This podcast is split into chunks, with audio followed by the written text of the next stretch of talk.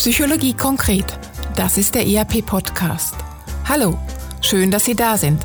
Mein Name ist Ellen Gundrum. Heute geht es um interkulturelle Kompetenz und Achtsamkeit. Kulturelle Vielfalt, die finden wir nicht nur auf Reisen, sondern viel öfter direkt vor der Haustür. Die Schweiz hat besonders viel davon, mit vier Sprachregionen, fünf Landesgrenzen, vielen internationalen Organisationen und Touristen aus aller Welt. Da kommt schon mal vor, dass man die Rösti im Bergrestaurant auf Englisch bestellt, beim Frühstück im Hotel unter einer Vielfalt asiatischer Speisen auswählen kann oder im Business-Meeting gleich mit mehreren Kolleginnen aus verschiedenen Kulturkreisen am Tisch sitzt. Wir machen alle Erfahrungen mit interkulturellen Begegnungen, zu Hause oder auf Reisen, beruflich oder privat. Das kann bereichern, neugierig machen, aber auch irritieren, verunsichern, manchmal sogar befremden. Warum ist das so? Warum sind wir uns der Unterschiede oft gar nicht bewusst oder erst dann, wenn wir schon ganz tief im Fettnapf stehen? Und wie können wir lernen, achtsamer zu sein im Umgang mit anderen Kulturen? Darüber spreche ich heute mit meinem Gast. Herzlich willkommen, Steffi Neumann. Hallo, es freut Hallo, mich, dass Steffi. ich hier bin. Steffi, du bist Politikwissenschaftlerin, du hast Japanologie und Völkerrecht in Deutschland und Japan studiert. Am IAP bist du Dozentin und Beraterin für Leadership und Coaching. Du arbeitest vor allem mit Führungskräften daran, ihre Führungsarbeit und das ganz häufig im internationalen Kontext zu verbessern. Dabei geht es eben auch darum, interkulturelle Kompetenz zu entwickeln. Und du bist nämlich auch Studienleiterin im CRS Leader und Entrepreneur. Und das finde ich ganz interessant. Dort ähm, begleitest du Teilnehmende, die in diesem Studiengang ähm, in Asien oder in Afrika zusammen mit Praxispartnern ein Start-up gründen. Da reden wir dann auch noch drüber. Und was ich persönlich auch sehr interessant finde, ist, du vertiefst gerade deine Achtsamkeitspraxis. Ähm, du lässt dich nämlich als Trainerin in Mindfulness in Organizations ausbilden. Und du hast mir gesagt im Vorfeld, dass du das vor allen Dingen auch machst, weil du überzeugt bist, dass Achtsamkeit eine Voraussetzung für interkulturelle Kompetenz ist. Auch darüber sprechen wir gleich noch. Ja? Sehr gerne. Mhm. Aber zuerst möchte ich von dir wissen, was genau ist Interkulturalität und interkulturelle Kompetenz? Kannst du uns das erläutern? Sehr gerne. Also Interkulturalität generell beschreibt ähm, Interaktions- und Verständigungsprozesse von Personen, die aus verschiedenen Kulturen kommen. Heutzutage kann sich eigentlich niemand mehr dieser Erfahrung auch entziehen, mit mhm. Personen anderer Kulturen unterwegs zu sein.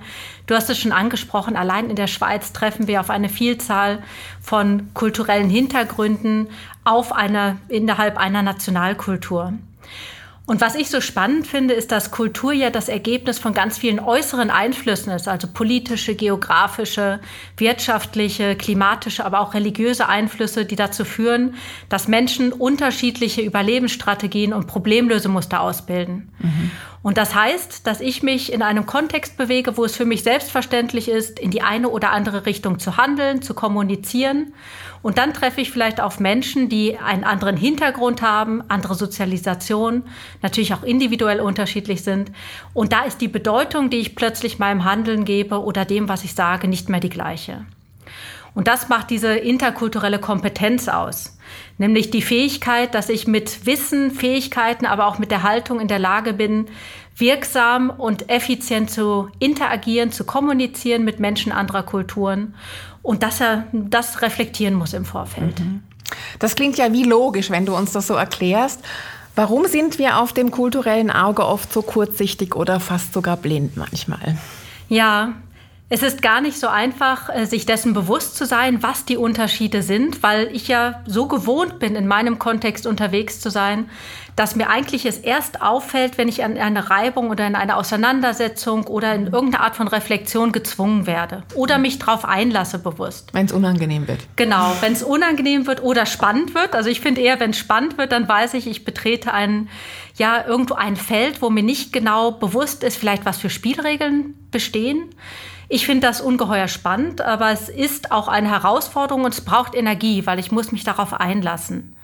Wir alle haben ein psychologisches Grundbedürfnis von Zuneigung mhm. und das drückt sich aus darin, Zune äh, Zugehörigkeit ist die Frage, nähere ich mich jemanden an, also fühle ich Annäherung oder Abgrenzung. Mhm.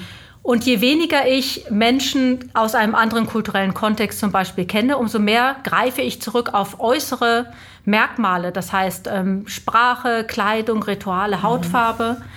Und um mich dem Menschen nähern zu können, braucht es daher von mir eine Initialenergie, das tun zu wollen. Mhm. Entweder weil ich muss oder weil ich möchte, wie auf Reisen auch oder wenn ich irgendwo beruflich unterwegs bin, wenn ich Freunde, Bekannte irgendwo habe. Und diese unbewussten Vorbehalte, die ich habe, so Biases, nämlich dass Zugehörigkeit häufig über Ähnlichkeit geschieht, die kann ich nur durch bewusstes Reflektieren, ja, hinterfragen, verändern und damit arbeiten. Mhm. Das scheint mir, das ist ja etwas, was tief in mir verankert ist. Also wenn du über Sozialisation sprichst, und das ist der Grund, warum wir uns so schwer tun, anderen Kulturen gegenüber offen und auch unvoreingenommen zu sein und denen zu begegnen.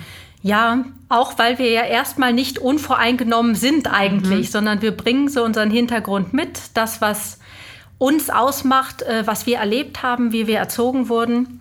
Und ich finde das noch ganz spannend, also gerade auch wenn wir jetzt so beobachten, auch politische Kampagnen, da ist es ja interessant, dass in Gebieten, vor allen Dingen dort rechtskonservativer gewählt wird, wo zum Beispiel weniger tatsächlicher Kontakt zu anderen Kulturen besteht. Also mhm. das heißt, wenn ich mich darauf einlasse, Menschen zu begegnen, dann gehe ich unter die Wasseroberfläche, also von dem äußeren Eindruck hin zu den Menschen erleben.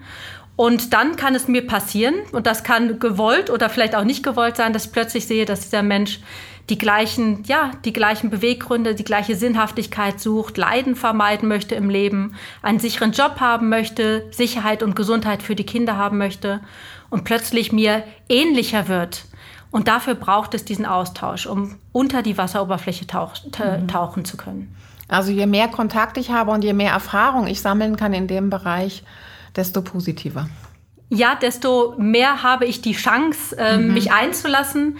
Es ist nicht immer so, dass es dazu führt. Also es ist kein Automatismus, interkulturelle Kompetenz, sondern es braucht tatsächlich einen bewussten Akt des Ausprobierens, zu sehen, wie ist meine Wirkung, zu adaptieren, wieder auszuprobieren. Es gibt dort verschiedene Studien, da wird diese interkulturelle Kompetenz wie eine Spirale, eine Aufwärtsspirale dargestellt. Man ist nie am Ende, mhm. sondern es ist ein kontinuierlicher Prozess. Mhm. Und ich finde da ein Zitat von Mark Twain auch noch sehr schön. Reisen ist tödlich für Vorurteile, Fanatismus und Engstirnigkeit. Und für mich startet es damit, sich auf diese Reise eigentlich zu machen. Mhm. Das ist ein schönes Bild. Das ist wie mit der Kommunikation. Man ist nie am Ende, dort besser zu werden, sozusagen. Das ist eine Lebensaufgabe, kann man das so sagen? Ja, das mhm. ist, ist es. Und äh, das geht mir selbst auch so. Ich habe so die ersten interkulturellen Gehversuche bewusst gemacht, eigentlich als ich ein Jahr in der Highschool war in den USA. Und dort war ich in einer Gastfamilie, die war mormonischen Glaubens. Mhm. Und da bin ich auf sehr viele Unterschiede gestoßen, auch in den Wertevorstellungen natürlich, aber auch was die kulturellen Unterschiede Amerika, Deutschland anging. Und habe gemerkt, so das, was ich gelernt habe bis anhin, das ist, das wird in Frage gestellt, das wird auch offen, dem wird offen widersprochen. Ähm, und gleichzeitig gibt es Werte dort in dieser Gastfamilie, die mir gut getan haben, die, die ich angenehm fand, der soziale Zusammenhalt, auch äh, die Spiritualität, die dort geherrscht hat, die tiefe Verbundenheit. Und es gab andere Dinge, die ganz anders waren, als ich es auch als, als Urwert mitbekommen habe. Zum Beispiel die Stellung von Mann und Frau gesellschaftlich, aber auch so politische Fragen wie zur Abtreibung, zum Waffenrecht. Mhm. Und wo ich gemerkt habe, es gibt Übereinstimmung, aber auch viele Unterschiede. Und das war dieses, wo du sagtest, auf ja, sich einlassen können, kulturell blind. Ich habe gar nicht am Anfang gedacht, dass es sein kann, dass jemand so unterschiedlich zu mir sein kann und trotzdem ein, ja, ein gutes, für sich gutes und wertvolles, sinnvolles Leben führen kann. Und habe dort gemerkt, dass meine Identität einfach nicht der Standard ist und dass ich an dieser Identität arbeiten kann, dass ich sie verändern kann, dass ich wählen darf, welche Werte für mich hilfreich sind und welche nicht, wo ich mich abgrenzen möchte und wo nicht. Und äh, das war so der Start eigentlich für diesen Prozess, in dem ich mich immer noch befinde. Mhm. Das ist noch ein interessanter Aspekt, also das Thema der Identität, weil es scheint mir, dass es häufig auch zu solchen interkulturellen Konflikten kommt, weil wir uns fremd fühlen, weil wir nicht damit umgehen können, was dort passiert und uns gewissermaßen auch in manchen Situationen in unserer Identität bedroht fühlen. Ja, das ist erstmal eine Bedrohung des Selbstwertes, also auch so das, was ich gelernt habe. Das gibt natürlich Sicherheit, das legitimiert mein Verhalten, das, was mhm. ich kann, das mache ich erstmal und in einem ähnlichen kulturellen Kontext wird das ja auch nicht negativ sanktioniert, sondern da darf ich das, da bin ich einschätzbar und vorhersehbar. Mhm. Und sobald ich irgendwo anders unterwegs bin, habe ich plötzlich nicht mehr diese Wirksamkeit, auch diese Selbstwirksamkeit, die ich dort erfahre, ist eine völlig andere. Mhm. Dazu kommt noch die Sprache, was ja ganz interessant ist, dass wir häufig von der Sprache auch auf äh, intellektuelle Fähigkeiten schließen, was ja auch so ein Bias ist. Wenn ich die Sprache nicht gut kann, dann werde ich vielleicht so behandelt, als hätte ich auch die kognitiven Fähigkeiten nicht, also wäre nicht so intelligent vielleicht. Mhm. Und auch diese Erfahrung ist ja eine, eine interessante. Also plötzlich diese Identität ist in Frage gestellt. Und das ist schon, wenn nicht gar, wenn nicht bedrohlich, so zumindest sehr verunsichernd. Mhm. Und gleichzeitig ist es eine Riesenchance, weil ich sehe ja, welche Vielfalt es gibt und ich kann wählen, welche Aspekte für mich hilfreich sind im Leben. Mhm. Wir haben es ganz am Anfang schon gesagt, es ist ja so, dass wir alle in irgendeiner Form heute mit interkulturellen Begegnungen mhm. konfrontiert sind. Ja. Das heißt, es ist wichtig, dass wir dort ein Stück weit, dass wir alle dort ein Stück weit kompetenter werden. Wie erlebst du das? Gibt es dafür, gibt es da eine Entwicklung? Gibt es dafür einen Sinn oder ein Bewusstsein? Ich glaube, dass wir nicht nur inzwischen, wenn man sagt, ich möchte eine eigene Entwicklung mitmachen, die ich hilfreich finde, nicht nur das ist ein Aspekt, sondern heutzutage durch die Internationalisierung, Globalisierung kommen wir da eigentlich gar nicht mehr drum herum, uns damit auseinanderzusetzen. Allein in der Schweiz wird über die Hälfte des Umsatzes im internationalen Bereich gemacht und zwar nicht bei Großunternehmen, sondern bei KMU. Also alleine aus wirtschaftlicher Sicht macht es Sinn, interkulturelle Kompetenz in Unternehmen, in Teams zu fördern auch und individuell sich damit zu beschäftigen. Und passiert das? Es passiert weniger, als ich es mir wünschen würde. Und dafür wären wir auch da. Also wenn jemand den Podcast hört und denkt, ich hätte dort ein Thema, mhm. bitte bei uns melden. Ja. Ähm, wie bei vielen Sozialkompetenzen ist die Herausforderung bei der interkulturellen Kompetenz, dass ich nicht direkt von heute auf morgen einen äh, sehe, was das Resultat ist von meinen Bemühungen, sondern es ist eigentlich ein kulturverändernder Prozess. Wenn ich unter Unternehmungen mich darauf einlasse, das anzuschauen, dann schule ich vor allen Dingen Sozialkompetenzen, Empathievermögen, Perspektivenwechsel, Reframing, Umdenken, Können, sich auseinanderzusetzen, Beziehungsarbeit zu gestalten. Und das ist eigentlich wie in jeder Führungs- oder Beratungstätigkeit, ist das ein Prozess, der länger braucht, aber dann enorm wichtig eigentlich ist, auch für die Frage von Leistung und Erfolg. Ja, und, und Unternehmen auch in vielen anderen Bereichen voranbringen kann. Ja, absolut. Das sind eigentlich wie Metakompetenzen, die wir da entwickeln. Lass uns mal ein bisschen konkreter werden. Worauf sollte ich konkret achten, wenn ich anderen Kulturen begegne, ob das jetzt privat ist oder beruflich? Mhm. Also was zum einen hilft, wenn man so mal bei der untersten Ebene anfängt, ist das Wissen über andere Kulturen. Also überhaupt mal sich einzulesen, wenn ich gerade ein Zielland habe, wo ich hinreise, machen wir es ja häufig sowieso, zu uns zu informieren. Mhm. Also andere Rituale, andere ähm, ja, zu sehen, wie, wie wird dort äh, miteinander umgegangen, was sind vielleicht auch die Fettnäpfchen, von denen du gesprochen hast. Da kann man tatsächlich sich Dinge anlesen. Mhm. Bei mir war das so, ich war ein Jahr in Japan bei einer Gastfamilie im Rahmen meines Studiums und äh, dort wurde ich darauf hingewiesen, dass ich mit den Essstäbchen nicht auf andere zeige, während ich esse. Und zwar aus dem Grund, ähm, weil das in der buddhistischen Begräbniszeremonie für die Übergabe von Knochen so verwendet wird. Mhm. Und alleine dieses Wissen reicht ja, dass ich mich dann anpassen kann. Also das ist so das wissensbasierte ähm, Kompetenzerwerb. Mhm. Und das andere ist tatsächlich, ja, sich der Wirkung bewusst zu sein und sich zu überlegen, ähm, wie kann ich jetzt mal annehmen, dass das Gegenüber, was die Person mir gegenüber ist, eigentlich gut mit mir meint. Sobald ich dieses Assuming Good Intentions habe in einem Kontext, der mir nicht bekannt ist, dann habe ich Zugriff auf sehr viel mehr Kompetenzen, als wenn ich das Verhalten des Gegenübers als Bedrohung wahrnehme. Weil dann bin ich sehr viel enger unterwegs. Viele von uns kennen so den Tunnelblick, wo ich nicht mehr auf die Kompetenzen, die ich habe, zurückgreifen kann und in Angriff oder Verteidigung übertrete. Ich habe dieses, Ref es ist auch ein Teil vom Reframing, also Umdeuten einer für mich erst negativ assoziierten Situation ich hatte das vor kurzem erlebt mit einer brasilianischen Kollegin, wo so der, der klassische, der Stereotyp mal sie ist, wenn ich sie eingeladen habe, dann war sie immer diejenige, die als Letzte gekommen ist ähm, und nicht eine Viertelstunde, sondern teilweise bis zu eine Stunde später. Und ich habe so gemerkt, dass das bei mir etwas ausgelöst hat im Sinne von, ja, ähm, die möchte sich, ja, die möchte mir nicht entgegenkommen, die ist, ist vielleicht unhöflich, ist respektlos. Und ich so in dem Moment gemerkt habe, nein, da ich nehme mal einfach an, dass dort dem etwas äh, zugrunde liegt, was äh, sie eigentlich wertschätzend mir gegenüber mhm. zur Verfügung stellen möchte. Mhm. Und mit dem konnte ich ganz anders in ein Gespräch mit ihr gehen, indem ich nicht ihren Vorwurf gemacht habe oder vielleicht so die, die Wirkung deines Handels, lernen wir auch bei Feedback geben, ist diese oder jene, sondern einfach mal gefragt, ja, wie kommt es eigentlich? Und dann konnte sie mir sagen, dass äh, da, wo sie aus ihrer Familie, aus ihrer Familiensituation ist es ganz natürlich, später zu kommen, um eben nicht unhöflich zu sein und den Gastgeber in Bedrängnis zu bringen, genau zu dem Zeitpunkt fertig sein zu müssen. Genau. Und so Dinge haben mir gezeigt, dass die Haltung, also diese Haltung alleine einen großen Beitrag leisten kann. Die Annahme, dass der andere einen gut verwirklichen möchte in dem, was er tut, mhm. um hilfreich mit der Situation umzugehen. Schönes Beispiel. Du trainierst ja auch viele Führungskräfte in diesem Themenfeld und äh, die bewegen sich im internationalen Umfeld ganz häufig. Und da ist es ja auch schon nochmal eine Nummer anspruchsvoller. Also häufig müssen die ganz diverse Teams führen oder auch Teams, die komplett aus anderen Kulturkreisen kommen. Welchen Herausforderungen müssen die begegnen und wie bereitest du die darauf vor? Mhm. Ja, was häufig unterschätzt wird und äh, nicht nur was interkulturelle oder sehr diverse Teams angeht, sondern ganz generell ist äh, der Mehrwert, den es bringt am Anfang, wenn man zum Beispiel ein Team zusammenkommt oder eine Projektgruppe, in die Beziehungsarbeit zu investieren. Mhm.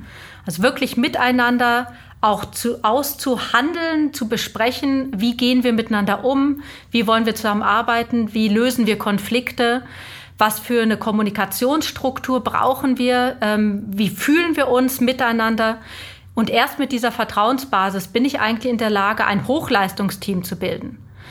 Und je mehr Zeit ich am Anfang dem zur Verfügung stelle, umso besser geht es nach hinten raus, weil irgendwann, gerade bei sehr diversen Teams, ist die Gefahr sehr groß, dass es in einen Konflikt ausartet, der dann natürlich gelöst werden muss.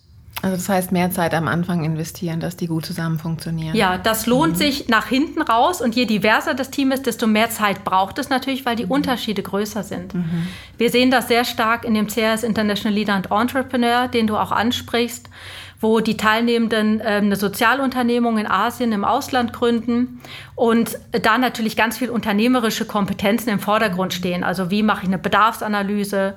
Äh, sie arbeiten mit Design Thinking Methoden. Ähm, wie können Sie den Investor Pitch gestalten, den Businessplan? Und die Frage aus meiner Sicht als Dozierende hinterher, ob sie wirklich erfolgreich sind oder nicht, besteht darin, ob sie es schaffen, eine Vertrauensbasis aufzubauen, wo sie die Vielfalt nutzen mhm. und nicht die eine Seite der anderen sagt, was sie tun soll und die anderen einfach machen, weil das nutzt das Potenzial, die Kreativität, die Innovation, die gerade bei Startups nötig ist, das würde das nicht nutzen. Mhm. Das heißt also, du machst auch die Erfahrung, wenn man das Team gut begleitet, gut einführt, dass Diversität einfach auch mehr Leistung bringen kann. Ja, es kommt auf die Aufgabe drauf an. Und das ist ja das Spannende. Sehr einfache Aufgaben sind mit homogenen Teams besser zu erfüllen, weil es effizienter ist. Da muss ich auch nicht viel erzählen.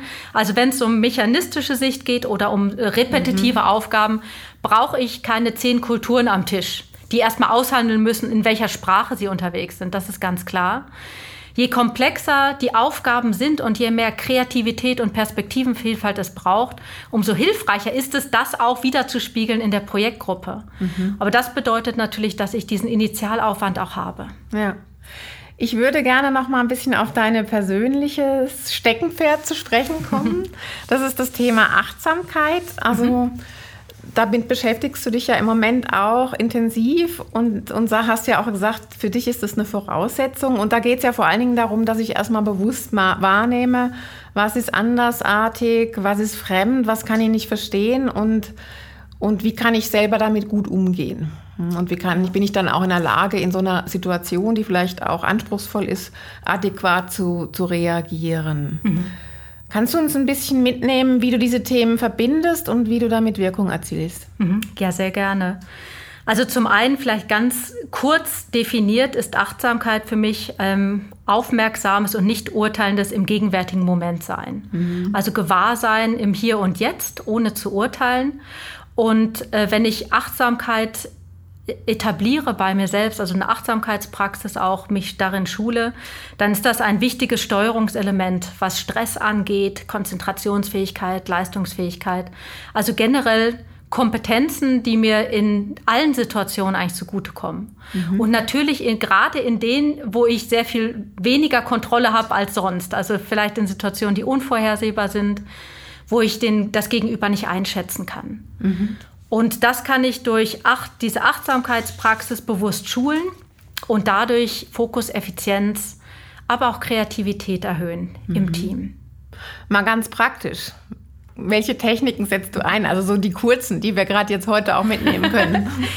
Ja, es gibt zwei kurze, die ich äh, tatsächlich nicht nur im interkulturellen, sondern tatsächlich auch im, im Alltag sehr gerne verwende. Das eine ist die Stop-Regel. Das ist ein englisches Akronym. Das steht für Stop, Take a Breath, Observe und Proceed. Also innehalten, einmal einatmen, beobachten, was passiert und dann weitermachen. Mhm. Das ist etwas, wenn nicht nur in, in beruflichen Kontext, wenn, wenn ich sehe, irgendwas stresst mich, ich merke, ich habe so ein Stressempfinden, bevor ich dort in den Tunnelblick reingehe, kurz mich zu erden und eine Pause zwischen Reiz und Reaktion zu schaffen. Mhm. Und das ist tatsächlich auch im Umgang mit interkulturellen oder im interkulturellen Kontext enorm hilfreich.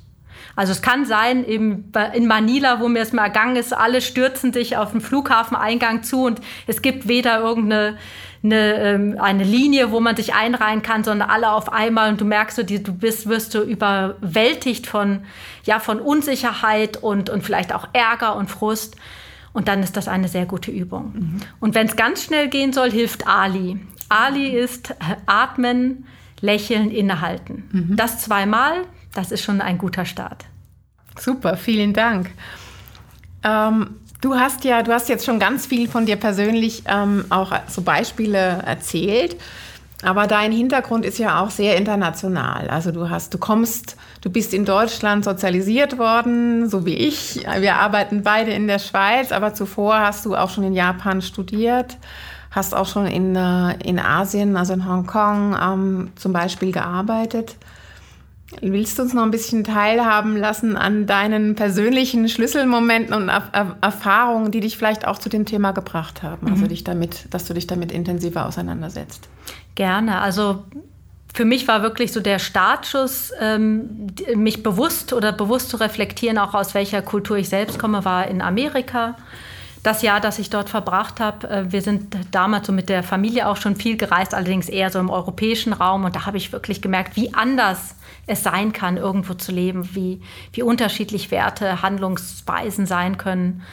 Und ähm, das hat mich nicht mehr losgelassen, weil ich das unheimlich bereichernd fand. Mhm. Es war damals eine Erfahrung wie von einer Befreiung von dem, obwohl ich nicht in einem sehr restriktiven Kontext äh, aufgewachsen bin, trotzdem eine Befreiung von vorgegebenen Strukturen, Werten und mich selbst erfinden zu können. Und dieses als Lernende unterwegs zu sein, das ist etwas, was mir sehr gut gefällt. Das mag ich sehr gern. Ich bin auch sehr gern, ja, ohne Plan unterwegs. Und das hat sich so in meine Berufswahl dann auch ähm, oder auch in meine Studienwahl erst, äh, ist das eingeflossen mit der Japanologie. Damals auch interessanterweise durch, ähm, durch Kampfsport, den ich gemacht hatte. Ich hatte sehr viel auch so in Richtung Zen-Buddhismus damals gemacht.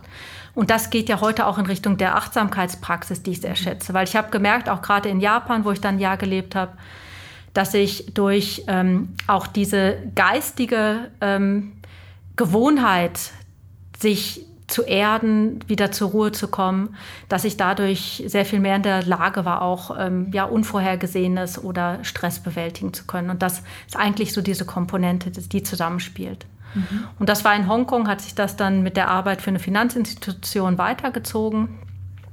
Ja, und jetzt 20 Jahre Schweiz ist ja auch ein anderer kultureller Kontext, den ich nicht missen möchte. Und ich finde es schön, immer wieder auch mich selbst neu erfinden zu dürfen. Mhm. Gab es denn eine Situation, wo du, wo du auch mal gesagt hast, hm, heute würde ich das anders handeln? Ja, da gab es wirklich eine in der Zeit in Hongkong, ähm, wo ich im Business Development für eine Finanzunternehmung unterwegs war und wir hatten dort ein Projekt äh, mit Beijing, damals mit China. Das war so im Jahr 2005. Und äh, dort war ich mit in der Projektleitung für die Einführung eines neuen Produktes. Mhm. Und da war es tatsächlich schwierig, äh, äh, ob das zum Erfolg werden könnte. Und ich habe damals enorm effizient und resultateorientiert, wie das im westlichen Kontext ja häufig der Fall ist, versucht, dieses Projekt durchzuziehen, ohne dabei auf die Befindlichkeiten und auch die Beziehungsgestaltung zu achten der Partner in, in Asien, in, in Hongkong, in China direkt. Und das habe ich gemerkt, das würde ich auf jeden Fall heute sehr viel bewusster und achtsamer angehen. Mhm. Und sehr viel mehr in die Beziehung investieren und zu wissen, das ist dann eine stabile Basis auch für den Erfolg äh, auf, äh, im beruflichen Kontext. Mhm. Also speziell jetzt in China und ich glaube in Russland ist es ja auch so, dass eben zur Beziehungsgestaltung auch gehört, dass man das, dass man dann am Abend mal noch zusammen einen trinken geht, ne, bevor man dann den Auftrag wirklich bekommt. Das ist, das ist so? Ja, und mhm. es ist also Beziehung im Sinne von sichtbar werden als Mensch hat in vielen Kulturen eine ganz große Bedeutung, mhm. auch für den Arbeitskontext. Ja. Und äh, wenn ich das dann nicht tue, also mich auch nicht offenbare, verwundbar mache, indem ich zum Beispiel dann abends mitgehe, was trinke, das ist in Japan auch so, in, in, in Moskau habe ich das auch so erlebt, dann ähm, kann es sein, dass ich eine Business-Chance mir vergebe. Mhm. Und was ich mitnehme oder was ich verstanden habe, ist, es geht auch ein Stück weit darum, wahrzunehmen, zu verstehen, warum es anders ist, auch wenn ich das nicht unbedingt und zu, zu respektieren, auch wenn ich das nicht unbedingt gut finde. Ja, das finde ich einen ganz wichtigen Aspekt. Ich kann den Menschen als Menschen anerkennen, ohne das Handeln gutheißen zu müssen. Mhm. Und das ist für mich ein ganz großer Unterschied. Also nur ich kann das trennen, den Menschen von seiner Handlung. Und ich denke, es gibt Handlungen, die, die überschreiten Tabugrenzen, mhm. auch von den Werten her, die wir nicht akzeptieren können. Und gleichzeitig gelingt es uns nur wirksam, dann auch in einen Austausch zu gehen, wenn wir den Menschen als Menschen respektieren und dann über das Handeln reden mhm. und nicht den Menschen an sich ja. verurteilen. Interessant, ich könnte noch lange weiterreden, aber wir sind leider schon fast am Ende. Zum Schluss nochmal, Steffi, vielleicht auch ein bisschen zusammenfassen. Was gibst du unseren Zuhörern mit auf den Weg? Worauf gilt es zu achten, wenn sie über kulturelle Grenzen hinweg arbeiten? Also ich denke, es startet mit uns selbst, wenn wir, wenn wir bewusst sind über die Unterschiedlichkeit, natürlich jedes Einzelnen, aber auch die Unterschiedlichkeit der Kulturen, aus die wir kommen, uns darauf einlassen, neugierig sein, ähm, zuhören, wirklich zuhören und nicht nur, ähm, nicht nur agieren oder nicht nur reagieren und äh, uns auf diese Reise als Lernende in dieser Welt einlassen. Ich denke, das hilft sehr. Und wenn man dann gar nicht mehr weiter weiß, einfach atmen und lächeln. Und dann kommt meistens ein Lächeln zurück. Vielen Dank, Stefanie Neumann. Das war der ERP-Podcast Psychologie konkret zum Thema, wie es gelingen kann, interkulturelle Begegnungen mit Achtsamkeit besser zu meistern. Vielen Dank. Danke dir. Schön, dass Sie dabei waren. Wenn es Ihnen gefallen hat, wie Sie Themen und Methoden aus der Psychologie ganz konkret im Alltag umsetzen können, dann hören Sie doch wieder rein bei uns. Wir freuen uns, wenn Sie den IAP-Podcast Psychologie konkret abonnieren und einer Person, die Ihnen wichtig ist, weiterempfehlen. Vielen Dank und bis bald. Tschüss.